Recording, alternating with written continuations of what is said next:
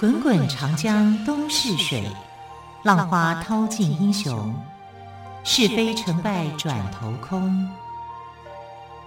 古今多少事，都付笑谈中。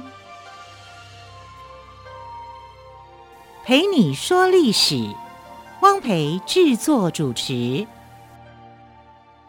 欢迎朋友们收听今天的《陪你说历史》节目。同样的，再次为朋友们邀请到历史专栏作家于远炫老师来到我们节目当中。老师好。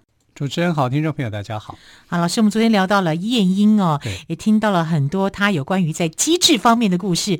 那事实上，晏婴他是一个什么样的人？其实我们可以讲啊，晏婴哦，之所以后世称为他为晏子，子就是先生的意思，一种尊敬，一个尊称，呃、像孔子、老子、孟子。那后世有一本关于晏婴的书，叫《晏子春秋》。《晏子春秋》是不是晏子晏婴所写的不一定哈，但是里面记录了很多的晏婴的故事，还有他的一些想法啊。那春秋时代的这个宰相晏婴啊，我们来讲，他经历了齐灵公、齐庄公跟齐景公三个君主啊。不但在齐国他是受到民众的欢迎，其实在当时的国际社会，他也有很高的声望。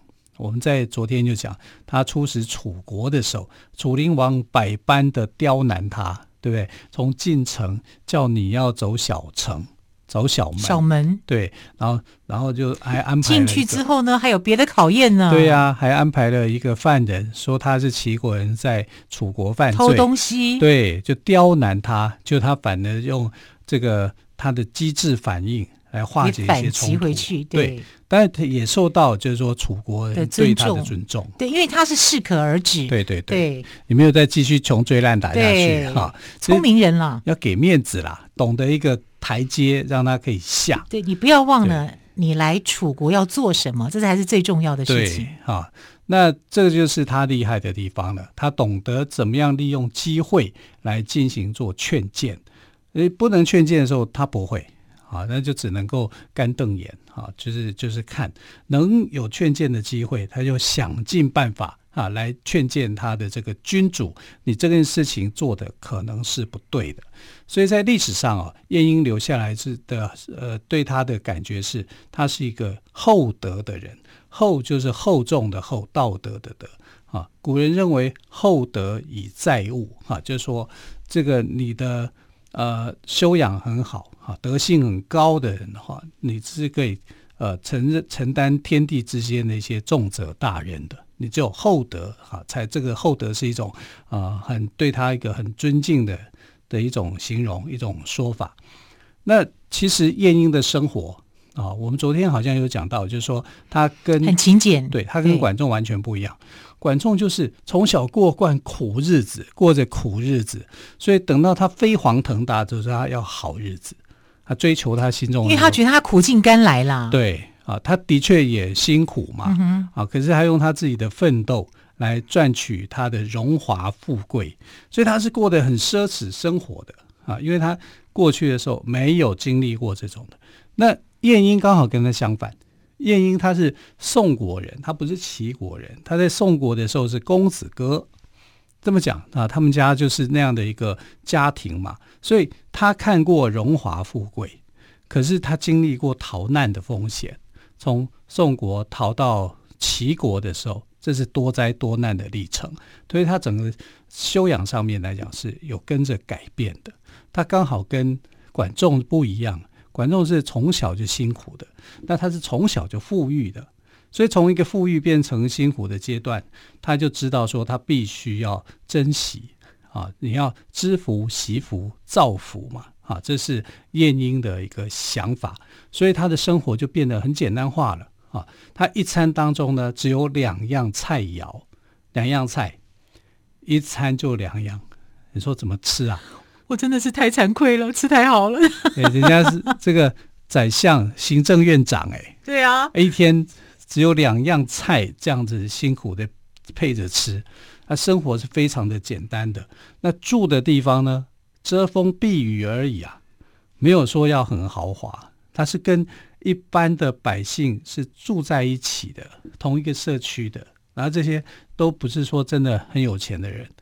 那如果是管仲的话，那是兴起楼宅的，嗯，起朱楼、起高楼的啊，那旁边可能都有警卫森严的，你不可以进来，是不是？然后就像官邸就对了，对，然后就是很豪奢的，有排场的。结果晏婴没有啊，很随便的、啊，就是他的家庭就是很随和，大家怎么住我就怎么住，邻居一大堆啊，都是跟他一样的。那、啊、这样很好啊，守望相助啊。对呀、啊。有好邻居其实很重要哎、欸，是很重要啊，所以他就是这样子做的。但是齐景公就觉得你是我的宰相，我的行政院长，你怎么住的这么寒酸啊？所以他就想办法呢。他这个齐景公一生最大的一个目标，他就希望他的宰相能够过豪宅，住豪宅，过一个好野人生活。那晏婴就在想说，我就是要阻止你，我希望你能够行仁政。啊，然后你应该做好你自己的这个君主的本分，不为为我想太多啊。所以两个人观念上面想法有些拉锯，不太一样的好、啊。那晏婴呢，就常常带着这个齐景公微服出巡。哎呦，那个年代就有微服出巡，因为他想要知道，让他知道说，你必须要感受人民的生活，知道他们的痛苦，你才能够真正为他们解决问题，而不是凭空去想象。啊，所以他就带着齐景公微服出巡，那一开始就跟他讲说：“走，我们去看一个热闹的地方。齐国这么大的国家，这么繁荣富庶的地区，你君主要去看一看。”看看你底下人民的生活是怎么样，那齐景公当然就很动心嘛，就说：“哎，这样讲是有道理的。好，我的院长要带我去逛街啦，啊，然后他就带他到这个呃临淄城里面大街上最热闹的地方看一看。你一定要去看最热闹的地方嘛。结果你知道他去的最热闹的地方是卖什么的？卖鞋子的。卖鞋子？对，卖鞋店。”那卖鞋子的鞋店，那我们在想说，嗯，这好像好像还不错，对不对？至少时髦嘛，大家爱穿鞋子。嗯、错了，那时候的卖鞋店到鞋店里面不是买鞋，去鞋店不是买鞋，那买什么呢？买义肢，买一只啊，一只就是假脚，假的脚，假的脚，他们，他们没有脚吗？因为他们的脚被砍断了。为什么？因为。这样子就是齐国的齐景公上来以后，哈，就是他的那个严刑峻法很多，动不动就砍掉老百姓的脚。你犯罪啊，这犯什么罪啊？几乎都要砍脚。所以呢，变成说买鞋子的人不多，因为他没有脚，他要鞋子做什么呢？对呀、啊，他只能买只能买一只了。对，这个脚啊，在古书上啊，呃，这一只的话，在古书读作勇。勇踊跃的勇、嗯、啊，所以勇就是跳的意思啊，能够跳跃这样子啊。那你想想看，你没有脚的人，他是不是走路跳跳的啊？就是就少了一只脚，你就会跳嘛，啊，就是一只脚在撑着，在那边跳动的感觉啊，这叫做勇。所以呢，他这个就做了很多的卖鞋店人不卖鞋子，卖这个假脚，因为老百姓。脚都被君主给砍断了，我觉得很可怜呢，很可怜啊，对啊，啊，所以反而街上最热闹的是卖义肢的地方，嗯，就很奇怪。所以晏婴用这个方式，他不直接跟君主说，对，对他直接带他到市场来看，对，人民的生活是这样子，对，所以就创造了一个成语，叫做“贵勇贱履”。贵勇贱履，对，就是勇啊，夹脚啊。很贵啊，履鞋子很便宜，便宜。你要去买鞋子，鞋子很好买，很很便宜。因为什么呢？因为呃，这个大家需要的是夹脚，太多人的脚被砍断了，所以他就让他来看，齐国人民十个当中有六个人，就因为一些犯了一些小错，被国君处以这个并刑，就是把脚给砍断，太残忍了啊！砍一只脚。嗯所以他的鞋子卖得很便宜，没有人要买，甚至没有人要买。假脚卖得很贵，很，很多人抢着，反而抢着买。你看比例多高，十个当中有六个。嗯哼，那这国家的国力就衰弱了，对不对？那当然啊，怎么打仗啊？你怎么可以就把国民的这个脚无缘无故他犯了一些错，他当然就是犯错。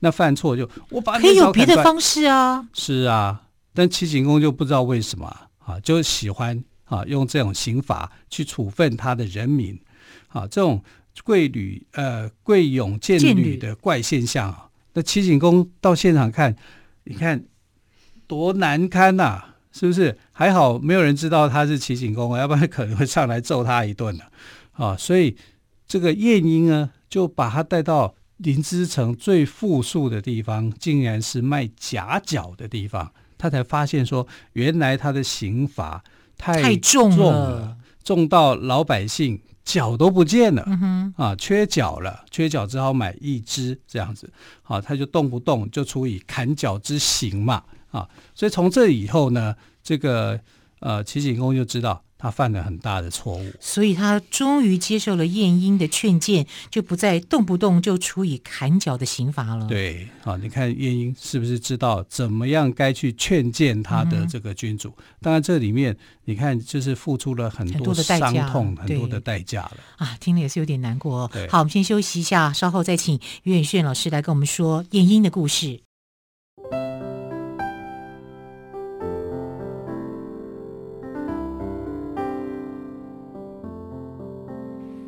见台北的身影，拥有颗热情的心，有爱与梦想的电台，台北广播 FM 九三点一。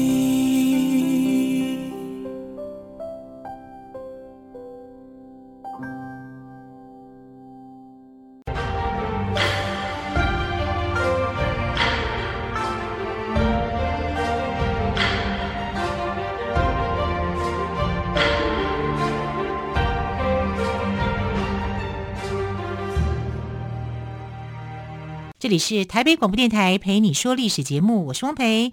今天我们特别来宾于远逊老师谈到了晏婴的厚德与仁政，刚刚谈到贵勇贱履的一个怪的现象哦。那么晏婴也透过这样子。亲自带着齐景公到最繁荣的临淄城去看这样子的现象，那么齐景公呢，也终于接受了晏婴的劝谏，不再动不动就处以砍脚的刑罚。所以说，晏婴他还蛮迂回的耶，他他不会直接，他不会直接讲，还是说他觉得直接讲，嗯，比较不会打动齐景公？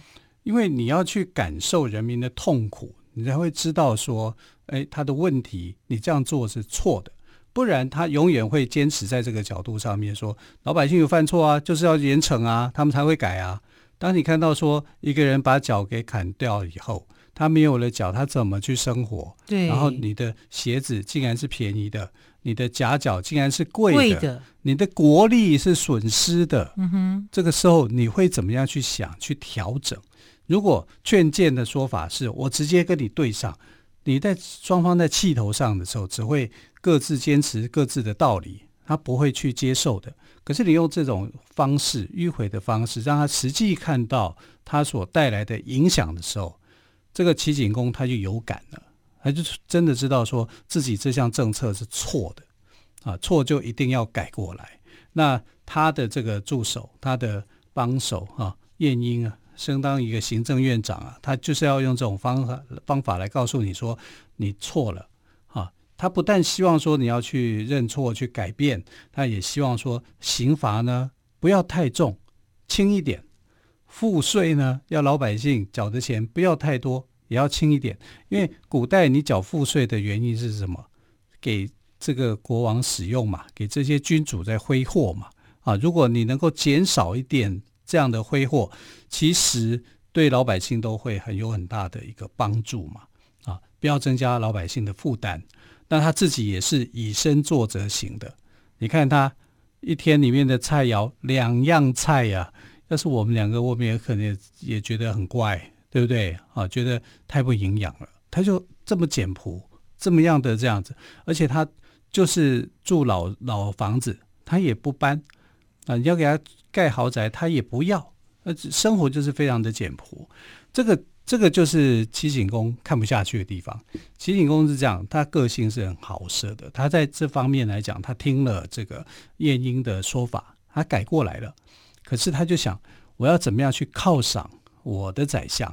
他这么好，这么样的优秀，可是他住的地方实在是太破烂了，看不下去，看不下去了。对呀、啊，而且他自己因为是君主嘛，是这个一定是住的很好嘛，所以他就觉得我也要让我的这个官员要过好日子，所以他就趁着他出使其他国家的时候，哦，不知道是出使哪一国了，没有记载。就是趁着晏婴出使其他国家的时候，对。他就把他房子打掉，直接都更吗？直接都更、啊，直接改建，这还蛮有决心，对啊，决心的，连他的邻居一起打掉啊，就是都更范围很广哦，很广啊。然后他就要求他的邻居就搬家、啊，就搬，有没有给补偿费用不知道啦，就是全部全部打掉，因为他要那一块土地盖一个很大的豪宅，要送给晏婴。等到他出使回来的时候。哇，我的房子怎么这么漂亮？哎，如果是我的话，我一定会这样想。我从一个破破烂烂的房子，然后我的君主盖了一个很豪华的房子给我的时候，然后让我惊喜，多开心啊！多感动啊！对啊，结果晏婴一看到，哎，我走错地方了吗？我的地方呢？我的房子呢？对啊，他找不到自己的房子，找不到自己的邻居，差点都快哭出来啊！齐景公本来的想法是：哎，我趁你不在的时候，我帮你把房子都更了，帮你把房子给盖好了啊，又大又漂亮。你一定会很感谢我。对，他是想法一定是这样。结果没想到呢，晏婴就很不领情，可是他也不没有办法对这个齐景公说些什么啊，但依然就劝谏他。你这样的话，你把我的邻居都赶走了，都不在了。其实我要的不是那个房子，我要的是那些邻居啊，那些邻居来讲，对我才是最重要的，是我的人情味。哎，可是这个我倒蛮同意的，千金难买好邻居。哎，是啊，所以他就很坚持，他可能在很多很多事情上面啊，用劝谏的方法，在这件事情上面他就铁了心，他就很坚持，把豪宅拆了。哎，盖好的房子他要拆掉。盖好的房子拆掉了。对啊，他就要求齐景公把他盖好的房子拆掉，因为你带给我的不是惊喜呀，是惊吓。对啊，我的邻居都不见了，我十几年的感情跟他们生活在一起这么久，大家都很有感情的，你把我的感情全部带走，把我的回忆全部拿走，那我这样我怎么生活啊？我会过得很惨的。啊，所以齐景公当然也没有想到这些啦，他只想到我帮你盖又大又新又豪华又气派的房子，你应该要磕头感谢我的吧？就没想到他坚持拆掉，拜托你一定要拆掉，我不要，然后把我的邻居通通找回来。嗯、对，呃，你不能当霸道君主啊，对啊，对不对？像霸道总裁，我你也不要当霸道，我不要，你就把它盖盖回来啊，这叫居住正义嘛。嗯、那这个呃，因为。晏婴很坚持，晏婴坚持，他就只好呢，就把原来的老宅再盖盖回去，哎，要盖的老老旧旧，就是把豪宅拆掉，再盖回老宅，同时把以前的邻居再找回来，就对了。对，他要做到这一步。哇！我说真的讲，我说晏婴你也哎，真的是你干嘛那么固执？你这样子等于是又浪费公帑一次啊，嗯，是不是？可是晏婴这一关他很难过啊。他要告诉这个齐景公的是，你的居住正义这样的标准是有问题的。他就对齐景公讲说，房子哦，其实不需要大，房子是住人的地方，我们人生去就这样而已。他能够活动可以了，你也不要去卜卦说哪个地方哪个方位是吉祥的位置，因为古人是很迷信的啊。他们在盖房子的时候。啊，或者是干嘛？这是大事情，大事情你就要去求神问卜，要卜卦啊。但甚至还讲说，哎，这个哪一个是财位，哪一个是什么？这自古以来都这样。好，所以为什么中国人特别相信这个？哦可能有他的一个道理。哈，这在那个时时刻也是这样。但他就说，不要去卜卦说哪个地方是最好的，也不要去卜卦哪一个位置最好。住房子、租人要看什么？要看邻居好不好。如果邻居好，就什么都好。普宅不如普邻，去卜卦啊，这个宅子哪个方位好，不如去找一些很好的邻居，邻居跟你相处，生活起来才愉快。如果你这个社区都是一些凶神恶煞型的聚集在那里，因为因为这里是梁山伯一样啊，哇，天天啊到处在那边喝酒闹事，聚众起事，这样很可怕，就每天像踩地雷一样。对啊，每天晚上你会觉得住在家里面很不安心嘛，因为家宅要让你能够安心、对家宅平安、平安的地方。那他觉得他过去那样的居住的环境很好，很平安，然后这些邻居也都很好，所以他不需要所谓的豪宅，他只要好宅，不要豪宅，要好宅。对啊，然后更需要的是好邻居的相伴。嗯哼，啊，所以他就把邻居给请回来了。哇，这个故事太特别了，对对啊。但我觉得这也花好多钱了，盖好的又要拆掉，又要重盖，然后盖的旧旧的，这样、嗯、啊，盖旧如旧这样子。晏婴呢，身材只有五尺，五尺换算起来一百五十公分都不到，长相也不算好看，但是呢，他的品德高尚。就可以赢得民众跟国君的信任。嗯嗯，非常温馨的一个故事哦。好，由此可见，晏婴的人格是非常令人敬佩的。好，非常谢谢岳俊老师今天再次跟我们讲晏婴的故事。老师，谢谢喽，谢谢，谢谢亲爱的朋友，我们就明天再会，拜拜。